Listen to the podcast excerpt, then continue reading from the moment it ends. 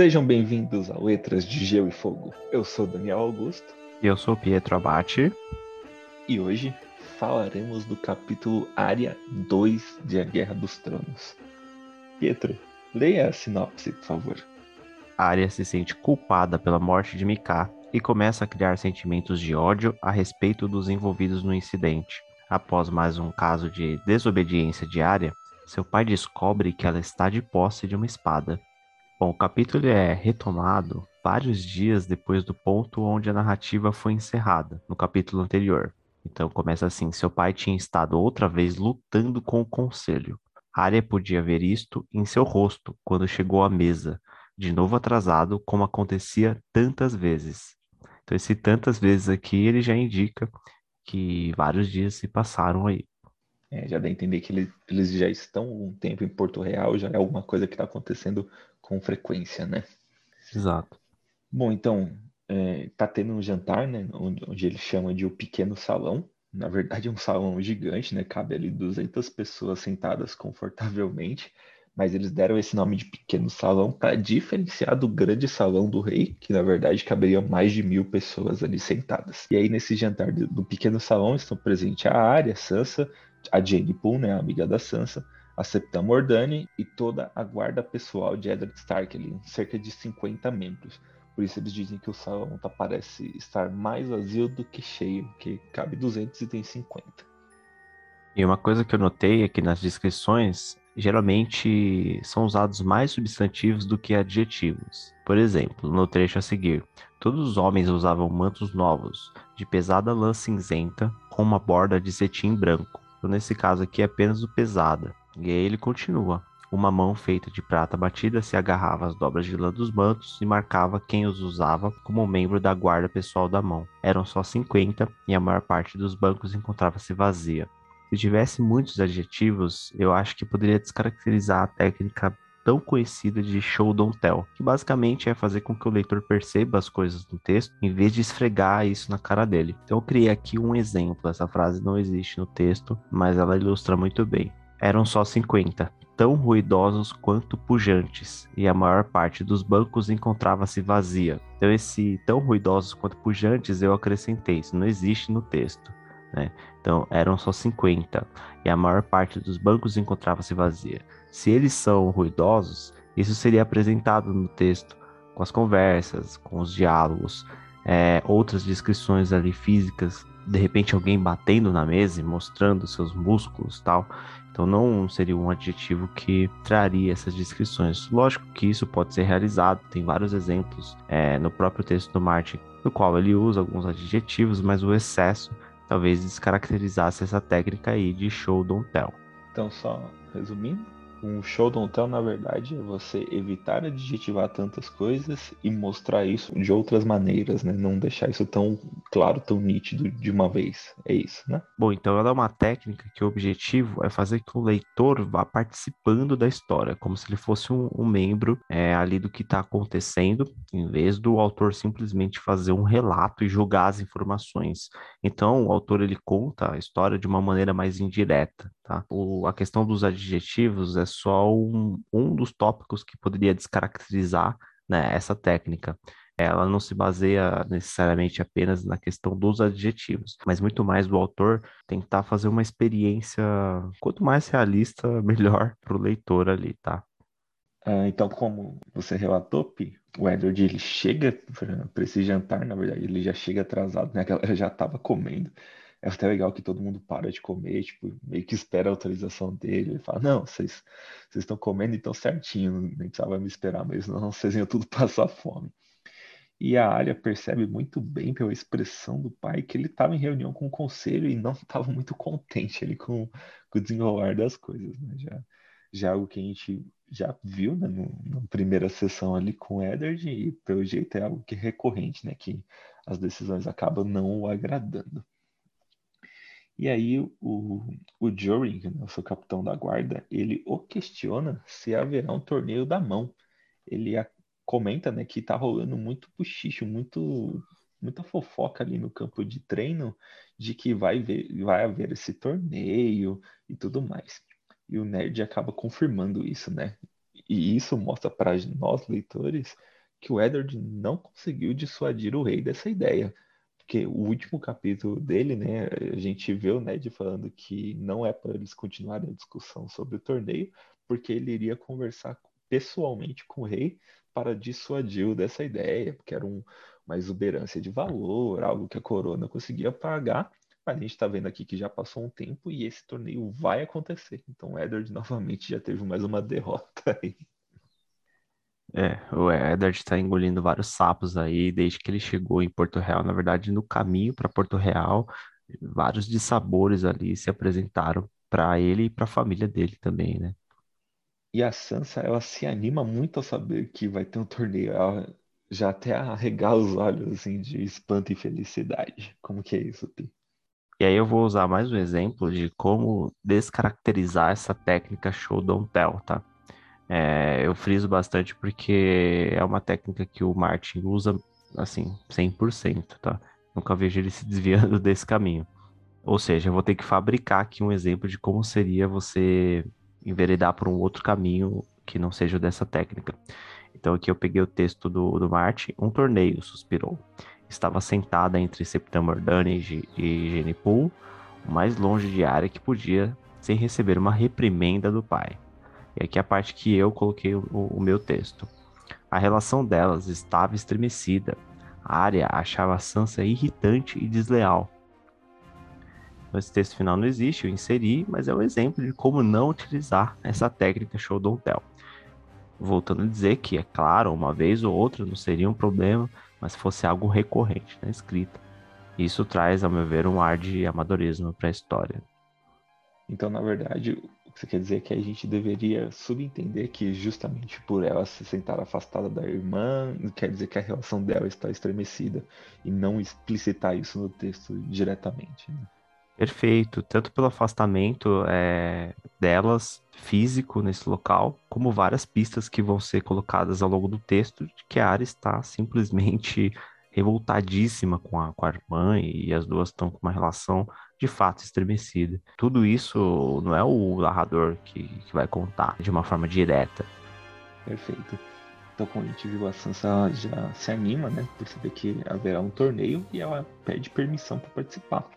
O Ned diz que é, ele vai cumprir o papel dele, né? Como o homenageado do torneio, mas que ele não, não gostaria de obrigar que a família dele participasse. Só que a Septa Mordani, ela intermedia né, a favor da Sansa, alertando que a princesa Myrcella vai estar presente no, no torneio e ela é mais nova que a Sansa.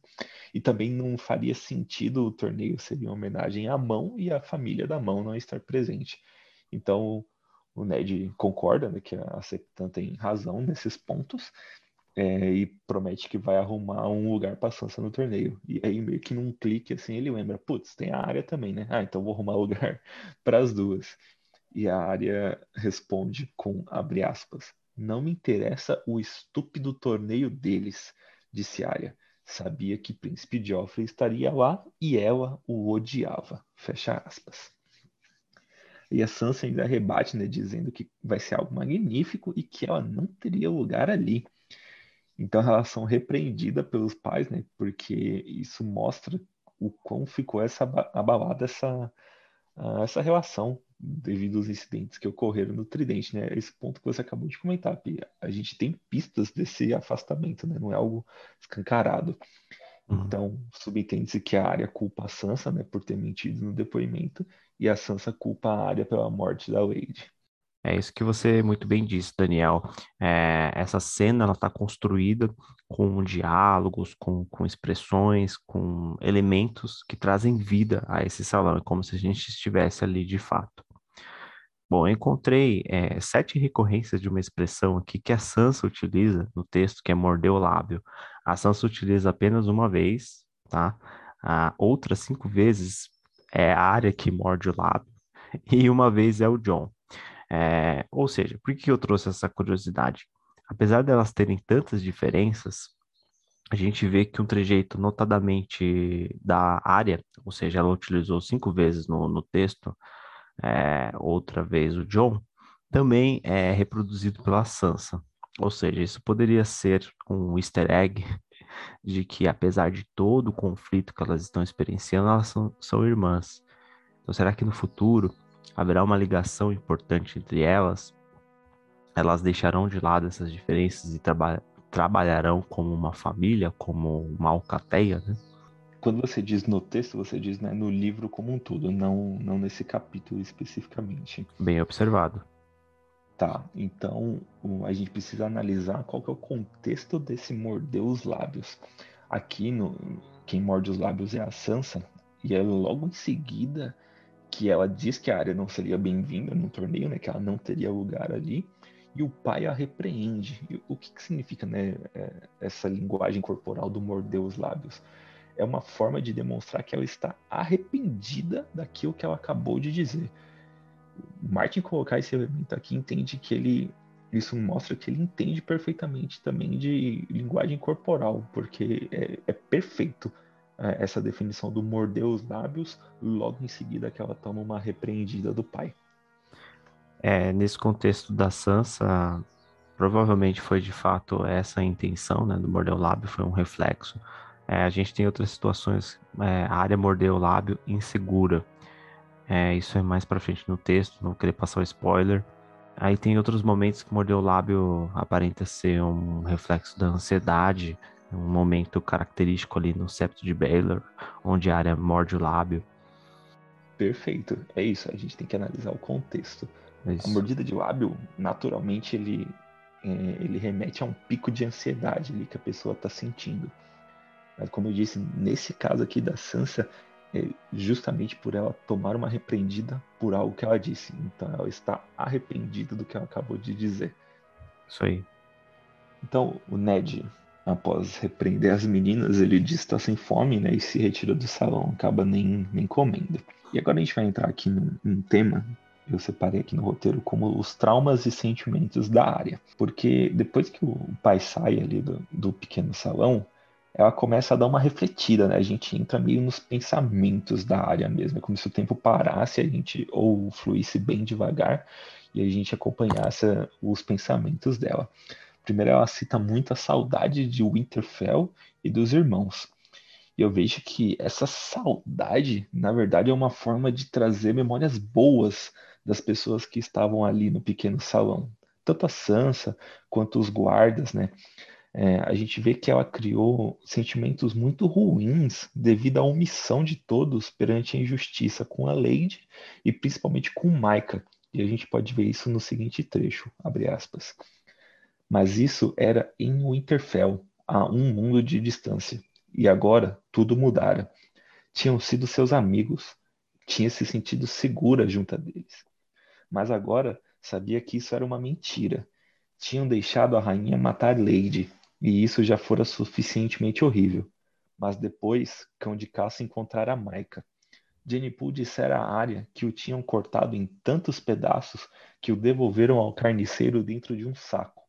A princípio, o pobre homem pensara tratar-se de um porco morto, e ninguém levantara uma voz ou puxara uma espada ou qualquer coisa.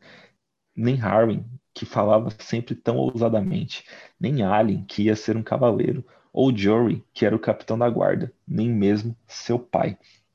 Então a gente vê o pensamento dela em quão decepcionada ela estão com os guardas que ela conhecia, com quem ela se sentia segura. E logo na sequência a gente vê um gatilho emocional muito forte quando ela, logo que ela faz essa associação, né, ela lembra do Micah sendo entregue ao pai e foi confundido com um porco, ela olha para as costeletas, né, que provavelmente é de porco, que é o jantar que tinha sido serviço, servido, ela olha para a costeleta no seu prato e tem esse gatilho emocional. Ela, é como se ela pensasse que as costeletas fosse o Micah, né? E a sua reação imediata é fugir. Ela quer fugir daquilo que ela está tá sentindo. Então ela simplesmente sai da mesa, fala que tá sem fome, a Septan já dá aquela arrependida de novo, ela pede permissão, meio que já fugindo, né?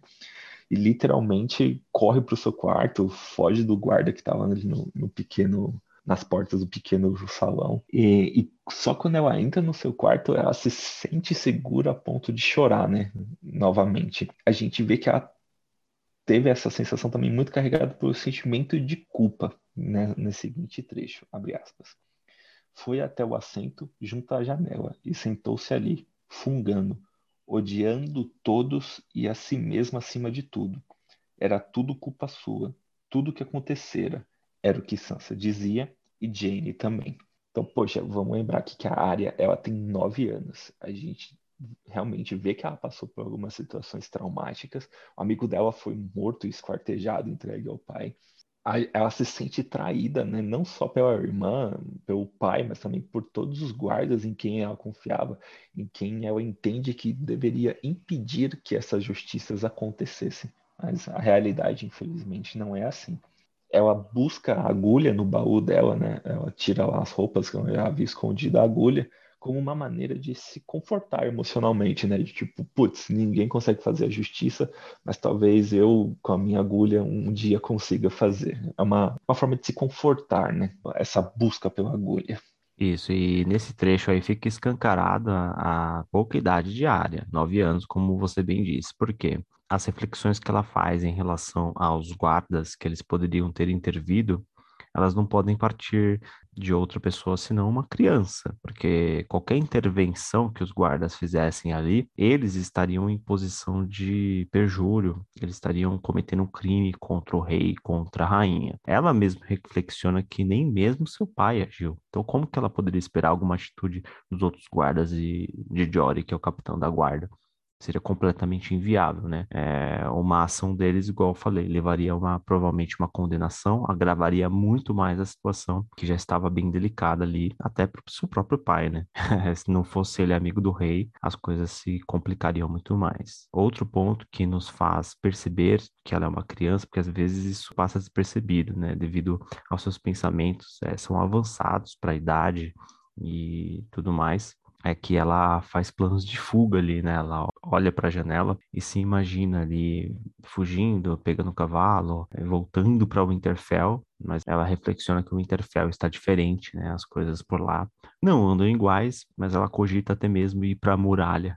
Ou seja, são devaneios ali de uma próprios de uma criança. Exato, né? O nosso cérebro ele é programado para ou lutar ou fugir ela vê que realmente os acontecimentos são muito maiores que ela, ela não consegue lutar contra aquilo. Então, fugir seria uma opção mais válida, mais fácil, caso ela de fato decidisse por isso, né? Bom, um dos apelidos da área revisitado aqui no capítulo é citado novamente o apelido área cara de cavalo.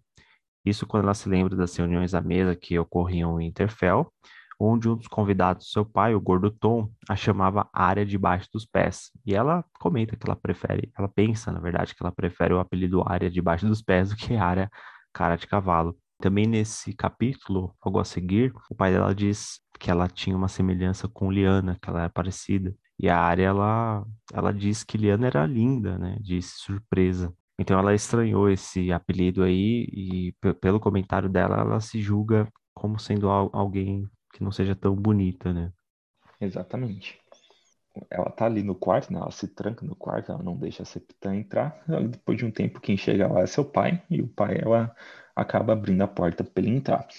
Só que ela nem, nem presta atenção que ela ainda tá com a espada na mão, né? Quando o, o pai entra. Aí ele olha assim, dá uma assustada. Tira dela, né? Ele dá uma analisada, ele vê que foi o próprio Miken que, que fez a, a espada, ele até comenta: Poxa, meu próprio ferreiro arma minha filha e eu não tô nem sabendo disso. E a Arya, ela não fala nada ali porque ela não quer dedurar o John. Tipo, a situação já tá ruim. Ela já meio que aceitou que ela vai perder a agulha, né? Que o pai não vai devolver. E ela fala: Putz, pelo menos não vou, não vou ferrar o John junto aí. Já, já me ferrei aqui, não vou ferrar o meu irmão também. E aí o Ned comenta isso que você comentou, que ele enxerga muito da Liana na área, né? A forma de agir. Ele cita o sangue de lobo que corria nas veias da Liana. É, e tenta conscientizar a área do perigo que isso trouxe para a tia dela, né? Que na verdade a Liana morreu muito jovem e ele tenta passar é, essa correlação para a área também.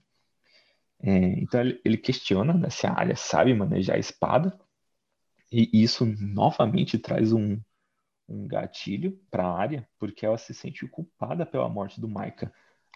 Afinal, né, ela pediu que ele brincasse de espada com ele, justamente para ela treinar. E aí ela acaba desabafando pro pai todo o ódio que ela tem em relação ao Joffrey, ao cão de caça, à rainha, ao rei e também a Sansa por ter mentido. Então a gente vê que a área já está realmente criando sentimentos de ódio para algumas pessoas aí. O Ned conta que não faz sentido ela ter ódio na, quanto a Sansa por ela ter mentido, porque ele sabe que a Arya mentiu também quanto a Niméria. E aí ela até pensa, putz, será que o Jory me dedurou? A gente fica meio perdido no momento, mas é aquilo que você vem trazendo, tem o show don't tell. Não é escancarado, é em várias respostas ali que a gente vai entendendo que, na verdade, quando o Jory encontrou a área, ela estava com a Niméria. E aí, para obviamente a Niméria não ser punida por ter mordido o Joffrey, eles a expulsam.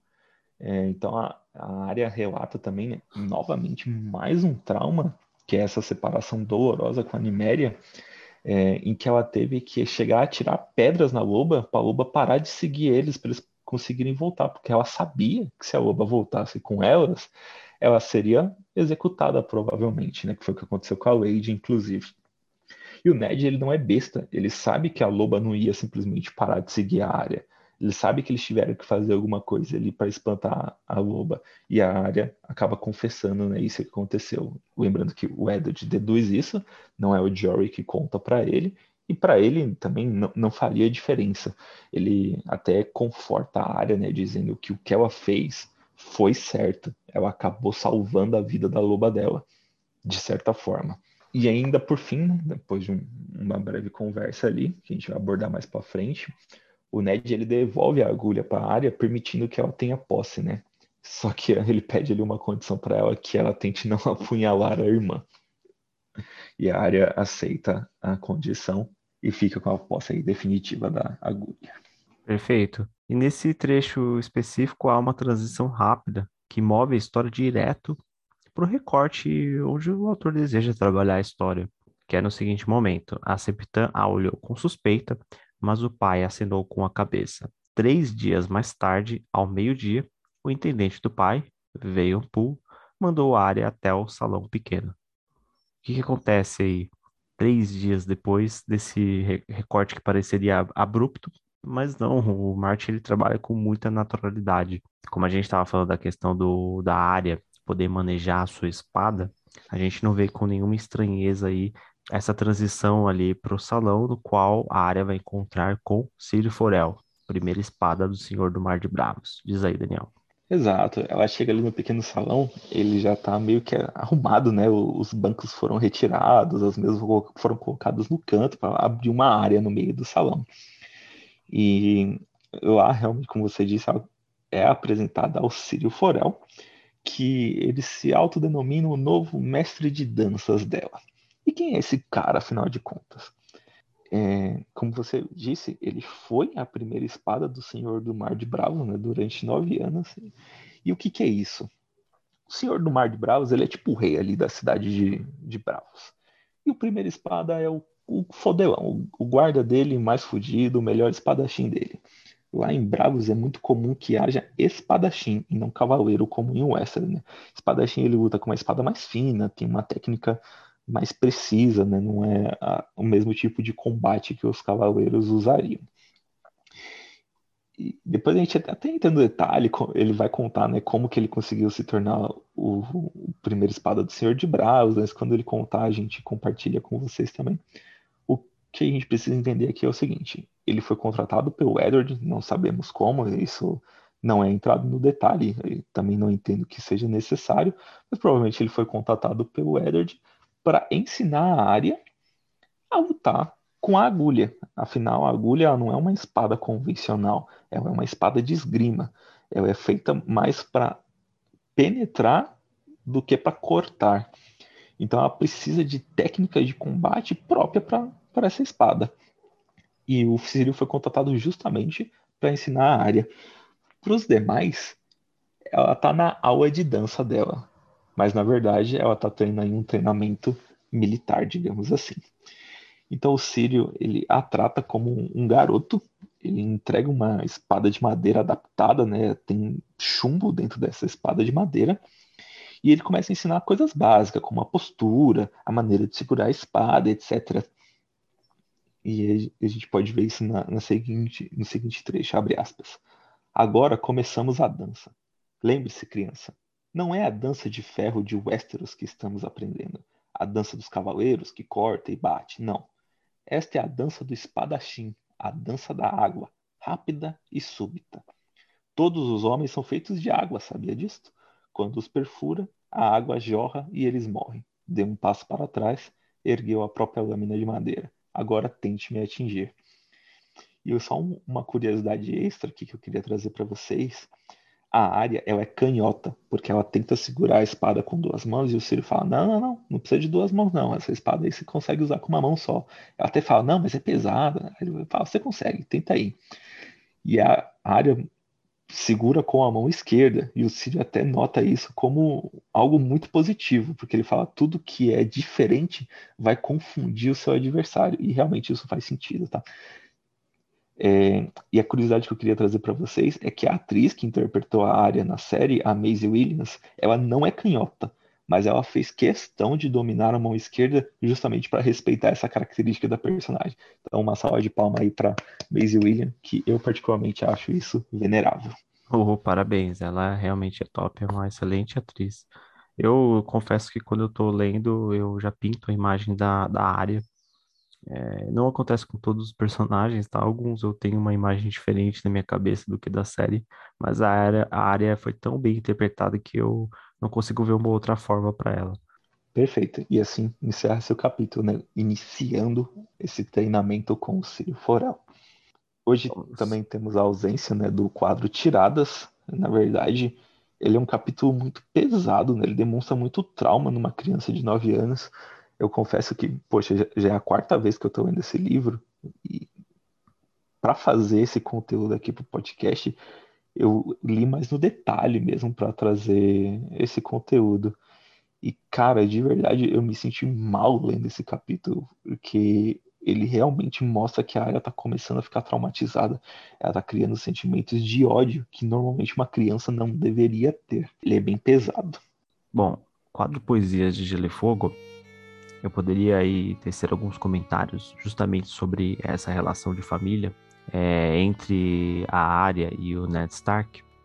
E aí eu vou colocar um outro ingrediente que Ned Stark ele trouxe ali nas conversas com, com a sua filha, que ela deveria rever ali o seu posicionamento em relação a Sansa. Então ele diz aqui que deixe-me lhe dizer algumas coisas acerca dos lobos, filha.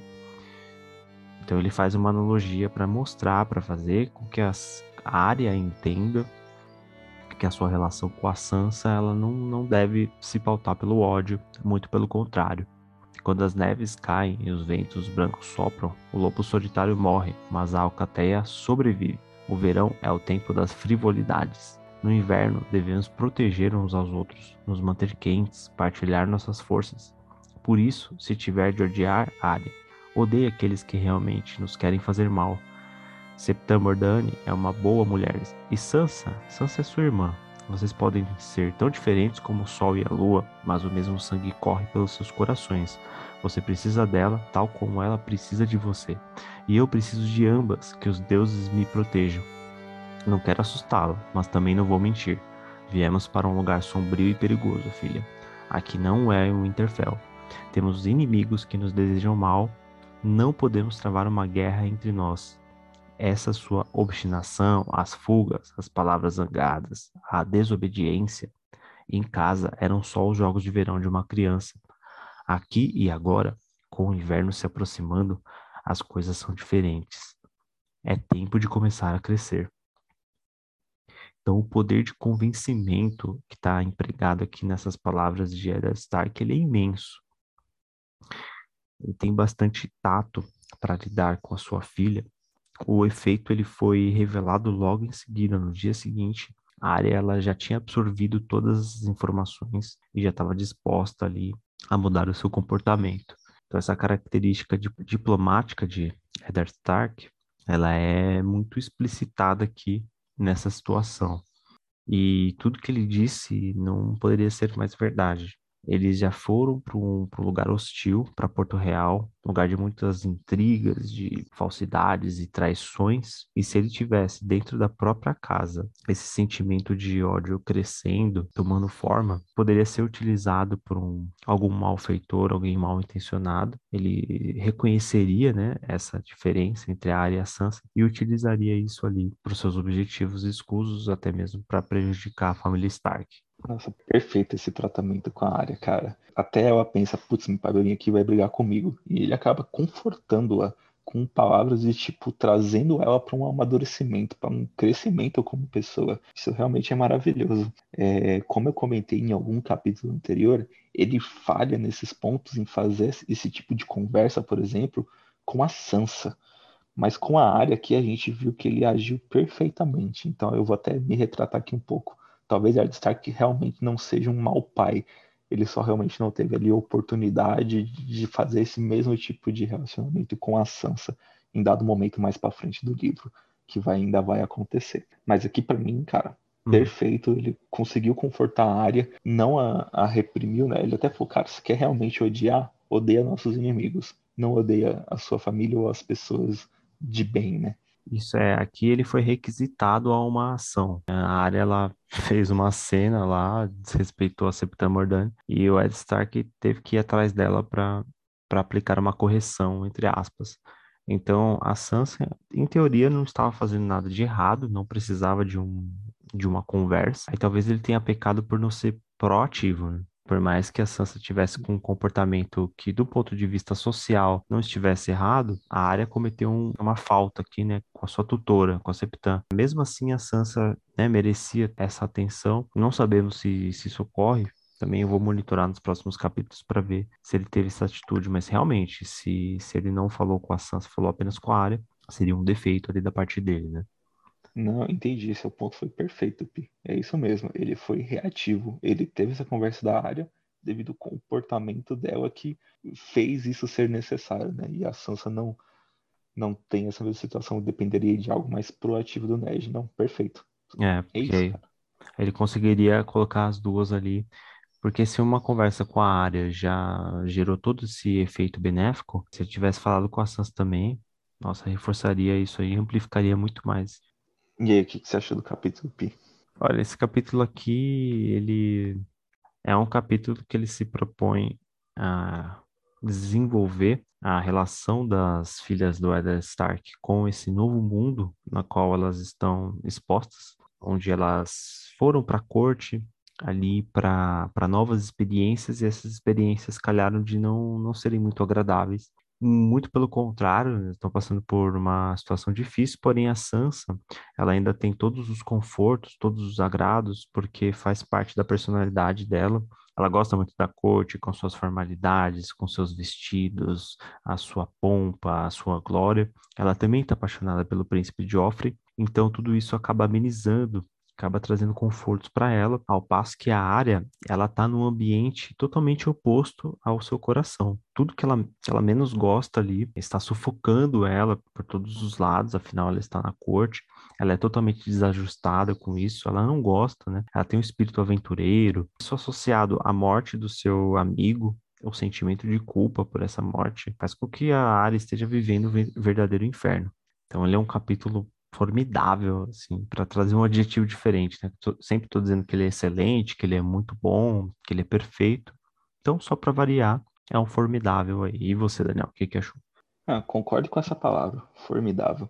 Assim, se eu dei 10 para algum capítulo, esse aqui é 10,5. Como leitor, esse para mim é o melhor capítulo do livro. É tanta riqueza de detalhe, porque é o seguinte, como leitor, ele é um capítulo bem traumático. A gente entra nesse verdadeiro inferno que a área está sentindo, é, criando relações de ódio com as pessoas, a culpa que ela sente pela morte do amigo, é, todos esses gatilhos emocionais que ela tem ao longo do capítulo, ele é bem pesado.